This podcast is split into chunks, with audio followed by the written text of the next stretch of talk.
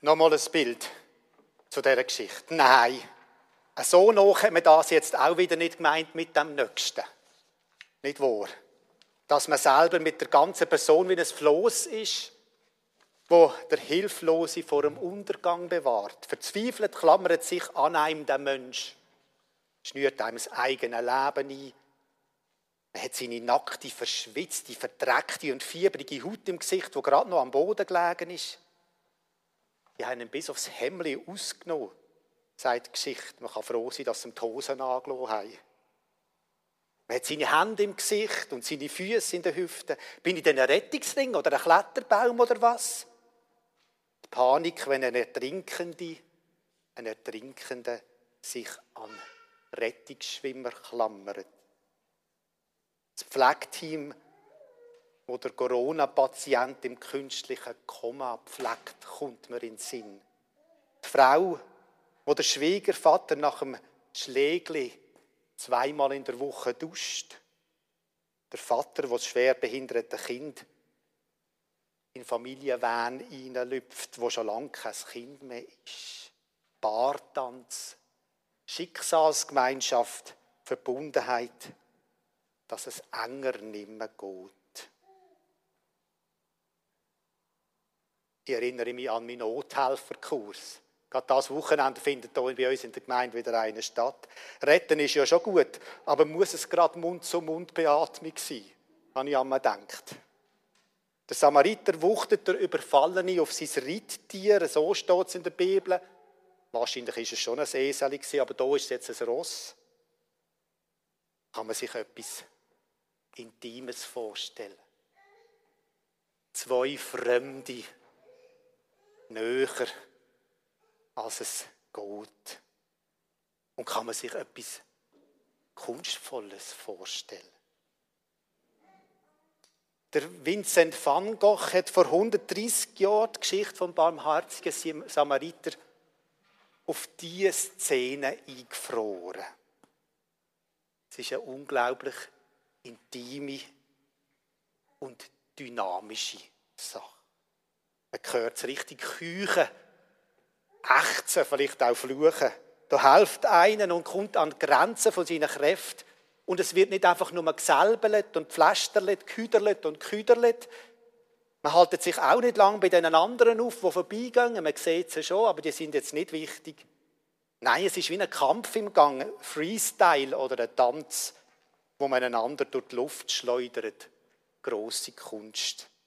Und es wird alles gebraucht, was man hat. Hand, Füße, Kopf, Willen, Überzeugung, Mut. Dass man weiß, wer man ist und sein Reittier auch gut kennt. Man könnte ja meinen, wenn man die Geschichte hört, helfen sie so einfach.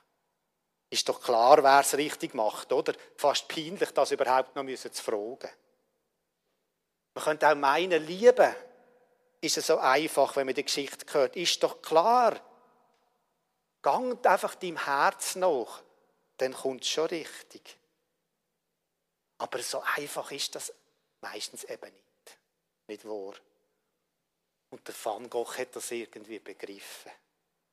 Nicht nur, weil die Welt nicht so einfach ist, sondern weil auch das Gegenüber nicht einfach nur so einfach ist. Und vor allem, weil ich und mein eigenes Herz nicht so einfach. Liebe verlangt alles von einem. Es bringt einem an die Grenzen und manchmal auch darüber raus. Man kann sich verlieren, verrennen, vom eigenen Weg abkommen. Es kann einem den Kopf verdrehen, dass man sich gut fühlt, besser als die anderen. Die laufen vorbei. Ich helfe. Es kann einem auch blenden. Liebe macht blind, sagt man. Dass man nicht merkt, wenn aus der Freiheit Bindung wird, aus Großzügigkeit ausgenützt werden. Nein, ich glaube, zum am nächsten nachkommen, so nach, dass man kein Blatt mehr dazwischen bringt, wie hier, muss man selber auf beiden Beinen am Boden stehen, also wie der hier. Muss man ganz fest bei sich selber bleiben, mit einem klaren Kopf und einem geraden Herz. Lehrer, was muss ich machen? Sie hat gesagt, dass sie dir Freude mache dass ich Gott Freude mache. In der Bibel steht, dass ich das ewige Leben habe. Was muss ich machen, dass ich das ewige Leben habe? Was steht in der Bibel? Ganz einfach. Gott lieben. Und der Nächste. Und wer ist denn das, mein Nächster?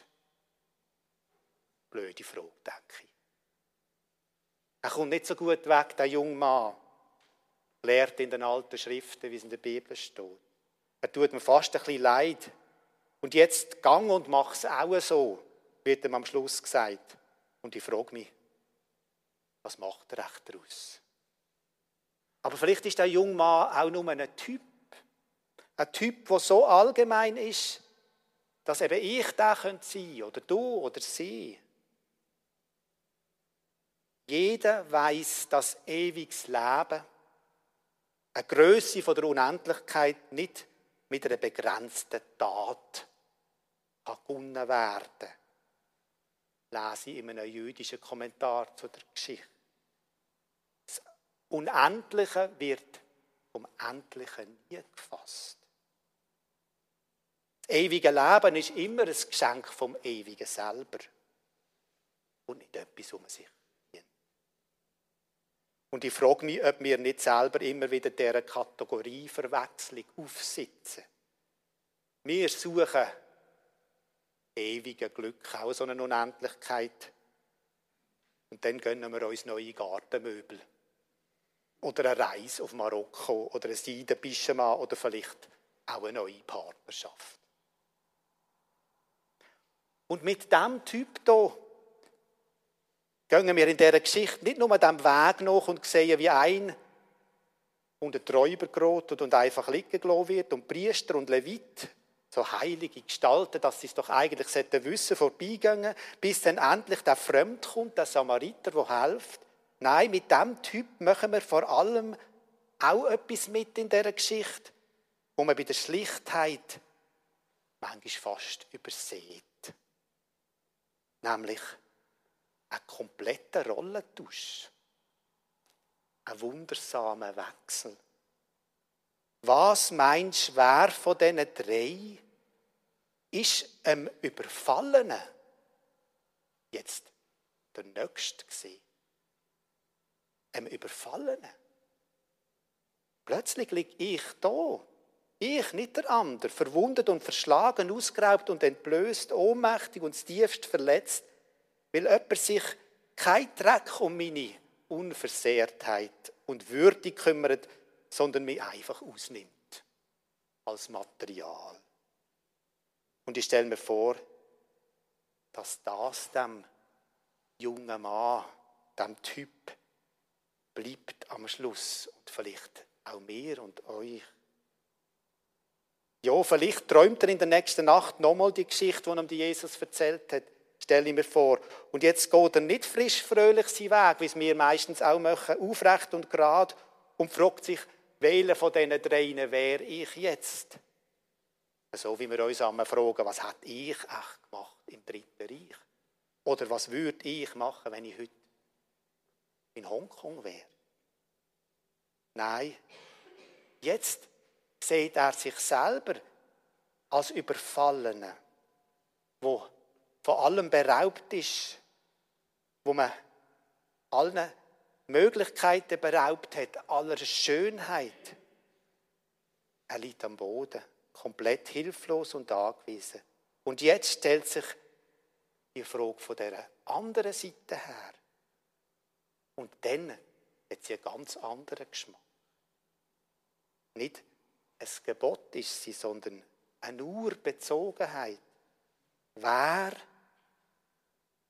ist jetzt für dich da? Oder wer kann jetzt für dich da sein? Ist die Nächste.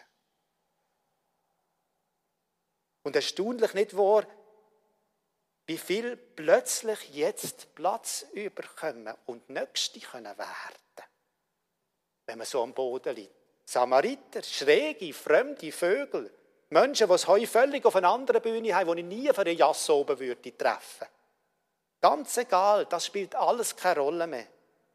Denn gut zu tun ist immer gut zu tun. Ich lasse mich noch so gern von ihnen verbinden und aufrichten. Und lasse zu, dass sie meine Mitmenschen werden. Sie sind Menschen wie ich. Die Frage nach einem ewigen Leben hat etwas Egoistisches. Ich weiß nicht, ob ihr das nicht auch schon überlegt habt. Sie geht davon aus, dass ich allein für mich bin vor Gott. Unglaublich, wie wichtig das eigene Seelenheil manchmal religiösen Menschen ist. Was links und rechts ist, geht es nicht so viel an. Die Frage vom Nächsten aber, nach dem Nächsten bringt in Beziehung, bringt uns auf eine urmenschliche Ebene. Was ich brauche, das braucht auch die Mitmensch. Was mir hilft, das hilft auch ihr und ihm.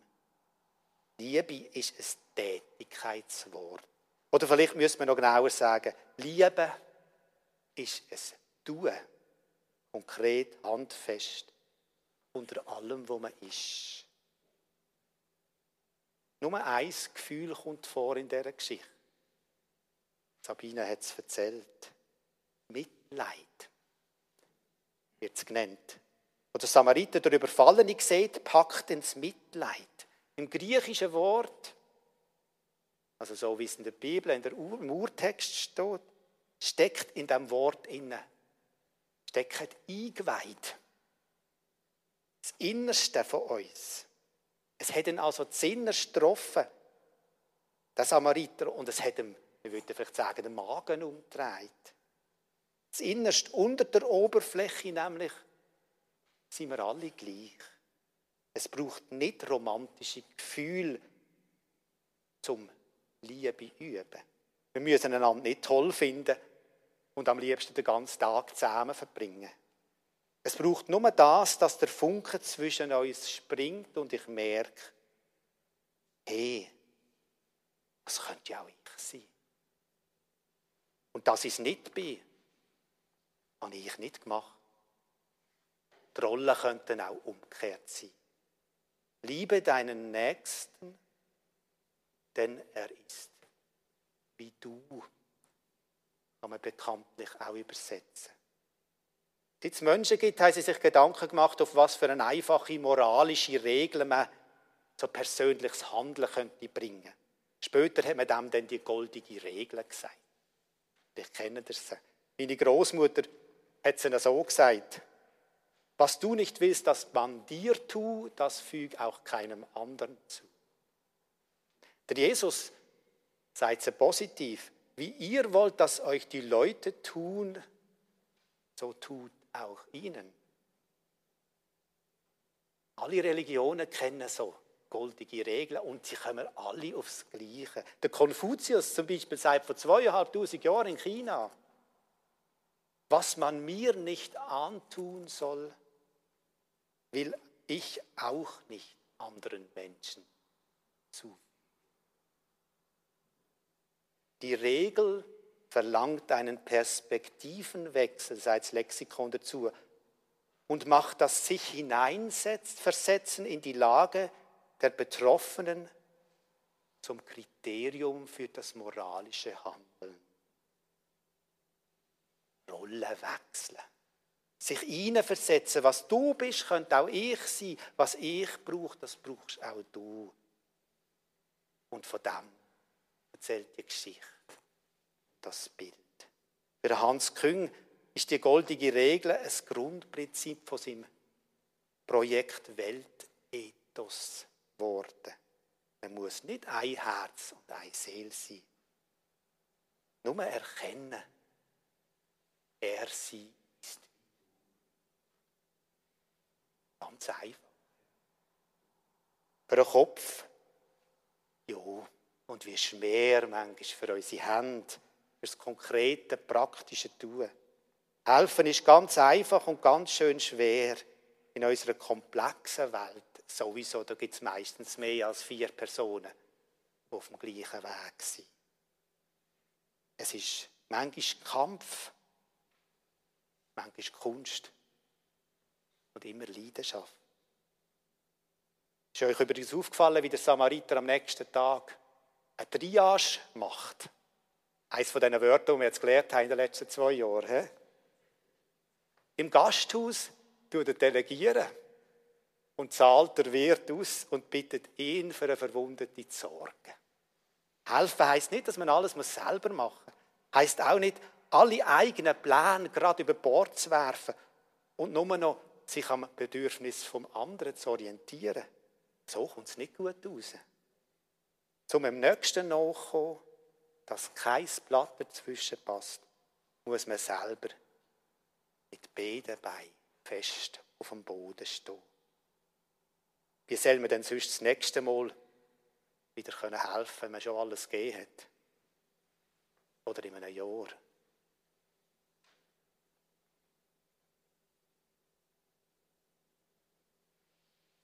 Ich schaue das Bild an und noch einen letzten schnellen Rollenwechsel. Ein wundersamer Dusch hat Martin Luther einmal das genannt, wo zwischen mir und Christus passiert. Man kann sich gut vorstellen, dass er das ist auf dem Bild, der Samarit. Der Menschenfreund, der nicht schaut, was passiert ist und ob der das verdient hat, was hier am Boden liegt. Der auch nicht fragt, bist du jetzt ein bisschen selber schuld oder nicht. Der nur sieht, dass es kein Aufstehen mehr gibt für den Menschen, keine Auferstehung ohne Hilfe. Der Menschensohn ist gekommen, steht ein paar Seiten weiter hinten, um die Verlorenen zu suchen, zu retten, sagt der Jesus über sich. Und man kann sich ihn gut vorstellen auf dem Weg unterwegs. Er schaut links und rechts, sieht mich und den Mensch, der keinen Namen hat, und er nimmt uns mit. Unter dem Einsatz von seinem ganzen Leben sodass kein Blatt dazwischen kommt. Ein Kampf, eine große Kunst, Kampf ums Gute, Kunst um Liebe.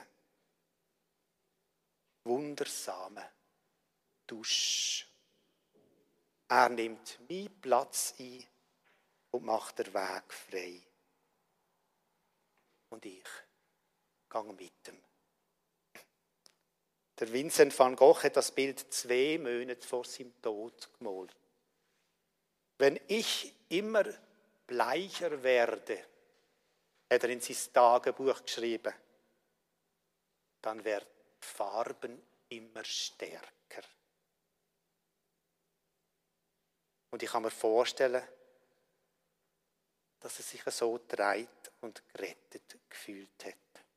Die rote Kappe leuchtet in eine Dornenkrone oder einen lebensvollen heiligen Schein.